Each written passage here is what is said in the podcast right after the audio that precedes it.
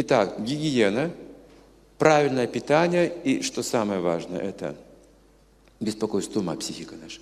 Три причины болезни. Все. Если выделить из трех, что же самое важное, это чистота мыслей. Это наше умонастроение. Что такое здоровье?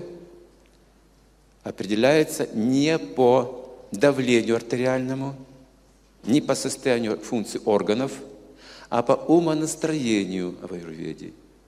Если ваш ум позитивен, вы счастливы, значит вы здоровы. Если ваши органы все работают хорошо, но ваш ум не позитивен, если копите обиды, если вы злопамятны, если вы хотите кому-то мстить, если у вас друзья и враги, если вы постоянно в таких беспокойствах, болезни придут скоро. Все разрушится. И отношения, и здоровье все разрушится.